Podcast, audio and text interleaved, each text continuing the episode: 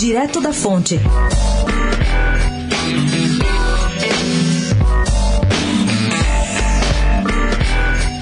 A eleição pela Prefeitura do Recife vai expor o racha em uma das mais tradicionais famílias do Nordeste, os Arrais. A deputada federal Marília Arrais vai disputar o cargo pelo PT contra seu primo, o jovem deputado João Campos, do PSB, que é filho de Eduardo Campos e também seu principal herdeiro político.